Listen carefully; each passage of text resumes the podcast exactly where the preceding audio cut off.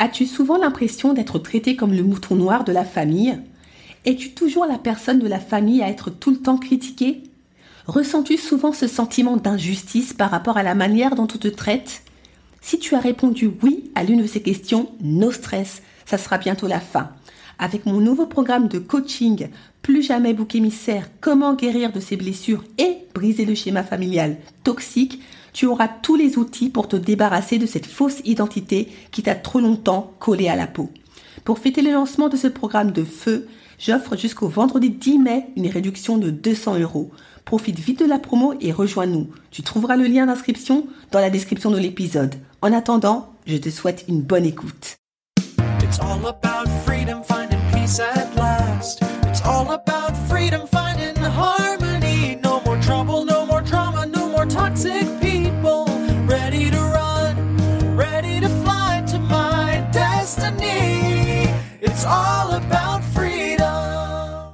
Bonjour et bienvenue dans l'émission Détox Parents Toxiques pour une liberté non négociable. Je suis votre hôte Nadia Chirel, coach de destinée. Ma mission de vie Accompagner les femmes à se libérer de l'emprise des parents toxiques et à guérir de leur traumatisme d'enfance pour découvrir leur véritable identité et entrer dans leur destinée. Je suis ravie de vous accueillir dans l'épisode 41, Cesse de te voir à travers le regard du parent toxique. Vous le savez aussi bien que moi, pour l'avoir répété maintes et maintes fois au fil des épisodes, L'enfant de parents toxiques, longtemps brimé, étouffé, manipulé, dénigré et négligé, rendu à l'âge adulte, quel que soit son âge, ignore qui il est, à moins d'avoir entamé, bien entendu, un sérieux travail pour sortir de leur emprise. Jusqu'à la prise de décision d'entamer ce fameux travail ô combien salvateur, sa véritable identité reste un mystère aussi bien pour lui que pour son entourage, amis, collègues et même conjoints car le parent toxique, prévoyant comme il est, a pris soin, dès le départ, de tuer dans l'œuf cette identité qui ne demandait qu'à éclore et s'épanouir dans un environnement sain. Résultat des courses, les enfants dont l'identité a été d'une certaine manière avortée ont généralement du mal à se voir tels qu'ils sont en réalité, puisque, je le répète, l'occasion ne leur a jamais été donnée de réellement se découvrir, le parent toxique veillant à étouffer la personnalité de son enfant de façon à ce qu'il demeure toujours sous son emprise. Le problème, c'est qu'une personne qui ignore qui elle est, qui n'a aucune idée de sa valeur, de son potentiel, de ses goûts, de ses envies, de ses qualités, avance dans la vie en mode automatique et surtout dans une extrême vulnérabilité. En fait, elle fait les choses pour les faire sans réelles intentions. Si on lui demande pourquoi elle a pris telle décision plutôt qu'une autre, quelles sont ses passions dans la vie, ou si tout simplement on lui pose cette fameuse question Parle-moi de toi, dis-moi qui tu es. Dans le meilleur des cas, elle vous répondra de manière très approximative après un long moment de réflexion, ou dans le pire des cas, vous n'aurez tout simplement jamais de réponse, du moins tant qu'elle n'aura pas entamé un processus de guérison pour s'affranchir totalement de l'emprise du parent toxique. C'est exactement ce que je constate chez 100% de mes clientes lorsqu'elles font appel à moi. Au début du coaching, c'est très dur. Elles ne savent pas du tout qui elles sont. Elles ne connaissent pas leur goût, ce qui leur fait plaisir. Elles ont également du mal à prendre des décisions toutes simples, ont un fort désir d'être validées, approuvées par leur entourage, et au fur et à mesure qu'on avance dans le programme de coaching, elles commencent progressivement à découvrir leur véritable personnalité elles arrivent à mieux déterminer ce qu'elles aiment et ce qu'elles aiment moins. Elles apprennent également à s'écouter et à se faire plaisir sans culpabiliser et tous ces bouleversements ont un véritable impact positif dans les autres sphères de leur vie, que ce soit dans le domaine privé, famille, couple, dans le domaine professionnel, changement de carrière, promotion, ou la santé, suppression d'antidépresseurs, plus de maux de ventre, de migraines chroniques ou d'insomnie. Mais avant tout ce travail de fond, comme je l'ai précisé auparavant, en plus d'être littéralement sous l'emprise du parent toxique, mes clientes et d'autres personnes qui vivent cette même problématique, c'est peut-être votre cas, sont désespérément en quête d'identité et ne se voient qu'à travers le regard déformé, accusateur et malveillant de leur bourreau, le parent toxique. C'est ainsi que ces victimes de parents toxiques excellent dans l'autodévalorisation, le manque d'estime de soi, le manque de confiance en soi, l'autocritique, le fameux complexe d'infériorité excessivement présent dans les principaux domaines de leur vie. Le problème, c'est que lorsque l'on ignore son identité, on est plus vulnérable que jamais et plus facilement à la merci des opinions malveillantes d'autrui. Comme je le partageais cette semaine à mes coachés, si vous savez véritablement qui vous êtes, si vous avez conscience de votre valeur, de vos forces, de vos qualités et de vos faiblesses, personne ne pourra vous manipuler en vous faisant croire ce que vous n'êtes pas en réalité. Ça sera plus facile et même plus évident pour vous de rejeter tous ces mensonges qui ne vous appartiennent pas et qui d'ailleurs ne vous ont jamais appartenu. Si vous voulez, vous aurez cette force, ce pouvoir, cette légitimité et même cette autorité de dire à la personne qui vous impose cette fausse identité, que ce soit le parent toxique ou une autre personne tout aussi toxique, figure d'autorité ou pas, stop, Tais-toi. Je ne me reconnais pas dans cette description. Ce que tu dis de moi est totalement faux. Je me connais et comme je sais qui je suis, je rejette toutes ces paroles et je te les renvoie. Reprends ce qui t'appartient.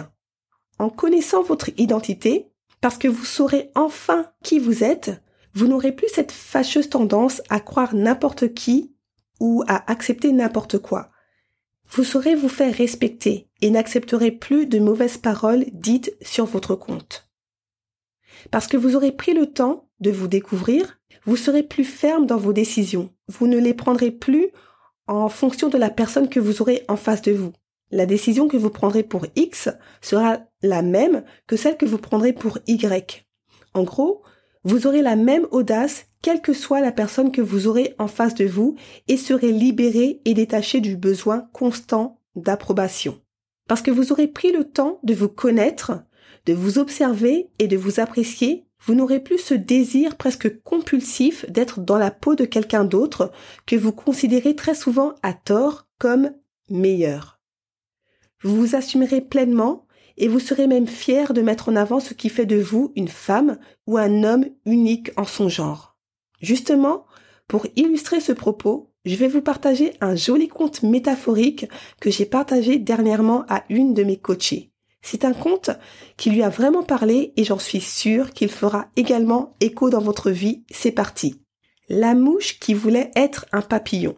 Il était une fois une petite mouche qui vivait avec sa famille dans une pomme moisie au pied d'un grand pommier.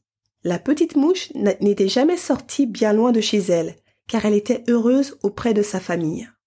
Il faut dire qu'il n'y avait jamais personne qui passait près de ce pommier, peut-être de temps en temps une fourmi ou deux qui était trop occupée à travailler pour prendre le temps de saluer la famille mouche.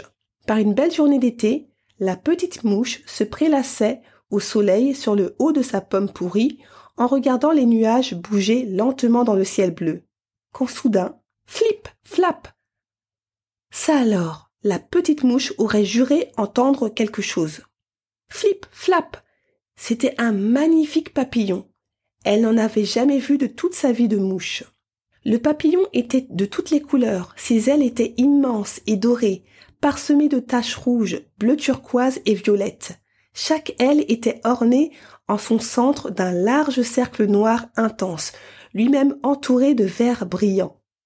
La petite mouche n'en croyait pas ses yeux à facettes. Ce nouveau venu était tellement beau. Elle ne pensait pas que des ailes pouvaient avoir des couleurs, elle avait toujours pensé que tous les autres animaux volants de la Terre possédaient des ailes comme les siennes, petites, fines et transparentes. Le papillon lui adressa la parole. Bonjour, dit-il. Je crois que je me suis perdu sous ce pommier. Pourriez-vous m'indiquer la direction de la forêt?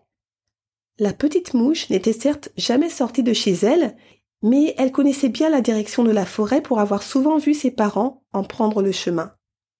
Sans dire un mot, elle montra du doigt le chemin au papillon. Elle aurait bien voulu lui poser des tonnes de questions pour savoir comment il avait fait pour avoir des ailes si jolies, mais elle était tellement éblouie par la beauté du papillon qu'elle n'arrivait plus à parler. Le papillon la remercia et s'en fut d'un vol léger en direction de la forêt. La petite mouche ne conta rien de cette expérience à sa famille, et quelques jours passèrent. Cependant, elle n'arrivait pas à oublier le papillon. À vrai dire, elle y pensait sans cesse, du matin au soir et même la nuit. Comme elle se sentait laide quand elle pensait à lui, avec ses ailes d'or qui scintillaient sous le soleil d'été. Alors un beau matin, elle décida de partir pour devenir un papillon. Elle prit tout naturellement le chemin vers la forêt. Malheureusement, il n'est pas facile pour une petite mouche de devenir un papillon. C'est même impossible. Et elle s'en aperçut bien vite. Tous les animaux qu'elle croisait lui répétèrent la même chose. C'était impossible. Alors elle pensa qu'elle pouvait trouver le moyen de devenir aussi belle que lui. Elle était arrivée dans la forêt sans même s'en apercevoir. Sur le bord d'un sentier, elle trouva un buisson de myrtilles. Elle en choisit une bien juteuse qu'elle écrasa sur ses ailes pour leur donner une teinte bleutée. Le résultat lui plut beaucoup. Mais elle avait toujours l'image du papillon en tête, et une seule couleur, ce n'était pas assez. Elle continua donc sa route. Plus loin, quelques coquelicots choisis soigneusement lui servirent à ajouter un joli rouge vif sur le bord de ses ailes qu'elle compléta avec du jaune d'or de différents pollens. Pour le vert, elle se roula dans l'herbe fraîche. Toutes ces belles couleurs la rendaient heureuse, mais elle n'égalait pas celle du papillon. Il lui fallait autre chose. Les heures passaient et la petite mouche trouvait sans cesse d'autres couleurs à ajouter. Du rose, du violet, de l'orange, du bleu foncé. À la fin, ce n'était plus seulement ses ailes, mais aussi tout son corps et sa tête qui s'ornaient de toutes les couleurs de l'arc-en-ciel mais il manquait un détail. Elle n'était pas pleinement satisfaite. Puis, elle se souvint du scintillement du papillon. C'était ça. Il lui fallait une couleur qui brille, qui étincelle à la lumière. Elle continua sa route et finit par arriver jusqu'à une jolie rivière. C'est ici que se trouvait ce qu'il lui fallait. Sur la rive, elle pouvait distinguer des tonnes de petits cailloux. Les plus petits n'avaient pas la taille d'un grain de sel et tous étaient argentés et brillaient de mille feux. Toute contente, la petite mouche gagna la rive et se roula joyeusement dans la poussière argentée. Lorsqu'elle eut fini, elle était impatiente de voler au-dessus de la cime des arbres pour admirer le résultat en plein soleil. Elle savait qu'il serait grandiose. Mais la petite mouche n'avait pas pensé un seul instant que le poids de toutes ces couleurs sur ses ailes fragiles deviendrait bien encombrant. Et au moment de s'envoler, elle perdit l'équilibre, tourbillonna et plouf tomba lourdement dans la rivière. Heureusement, elle ne se noya pas. Elle se réveilla allongée sur une feuille, des papillons se tenaient tout autour d'elle et la regardaient attentivement. Ils étaient très nombreux, et tous avec des ailes semblables aux premiers qu'elle avait rencontrés quelques jours plus tôt. Quelle ne fut pas sa déception quand elle vit que l'eau de la rivière avait enlevé toutes les jolies couleurs sur ses ailes. Alors elle se mit à pleurer. Pourquoi pleures-tu? demanda un des papillons. Nous t'avons sauvé de la noyade? Tu ne risques plus rien maintenant. Mes ailes ont perdu toutes leurs belles couleurs, expliqua la petite mouche. Je suis si triste. Le papillon parut très surpris. Il semblait ne pas comprendre. Mais, dit-il, tes ailes sont magnifiques. Nous n'en avons jamais vu de pareilles. Et beaucoup d'entre nous aimeraient avoir les mêmes. Regarde comme la lumière passe au travers. Elles sont si fines et élégantes qu'elles semblent invisibles. Nos ailes à nous sont opaques et lourdes, et on ne sait jamais vraiment comment les mettre quand on ne s'en sert pas. Et pour dormir, elles ne sont pas pratiques. Il faut sans cesse faire attention à ne pas les froisser, car elles sont fragiles. Ah, vraiment, je t'envie. La petite mouche regarda alors ses ailes, dans lesquelles le soleil se reflétait. La lumière qui passait au travers était déviée et formait des multitudes de petits dessins géométriques à côté d'elle. Les dessins changeaient de forme lorsqu'elle battait des ailes. Elle fut contente de ne pas avoir les ailes lourdes et encombrantes des papillons, et elle avait compris que ses ailes, à elle, étaient aussi magnifiques, mais d'une beauté différente de celle des papillons. Et c'est le cœur léger qu'elle rentra chez elle, retrouver sa famille, non seulement elle était heureuse d'être une petite mouche, mais elle avait aussi découvert le monde. Elle se promit de sortir plus souvent de chez elle pour découvrir encore de nouvelles choses et elle devint très amie avec les papillons. Sur cette belle conclusion, cette émission touche à sa fin. J'espère que cet épisode vous a apporté de la valeur et vous a permis de prendre conscience qu'il était primordial dans le processus de guérison de prendre le temps de se connaître personnellement tel que vous êtes et non tel que le parent toxique vous voit ou considère. Se voir autrement que le parent toxique vous voit est un des signes que vous sortez de son emprise. Ne négligez donc pas ce travail plus qu'indispensable pour une vie pleinement épanouie. Avant que l'on se quitte, je vous partage le témoignage d'Hermione concernant le nouveau euh, format de mon podcast. J'aime beaucoup l'idée du témoignage. Au fil des questions, c'était intéressant de voir et de comparer les choses qu'on a vécues, les choix qu'on a faits ou qu'on n'a pas su faire au contraire. Merci beaucoup Hermione pour ton partage et merci à toutes celles qui euh, m'ont encouragé à développer ce format. Je pense réellement que le côté témoignage apporte un vrai plus dans ce podcast.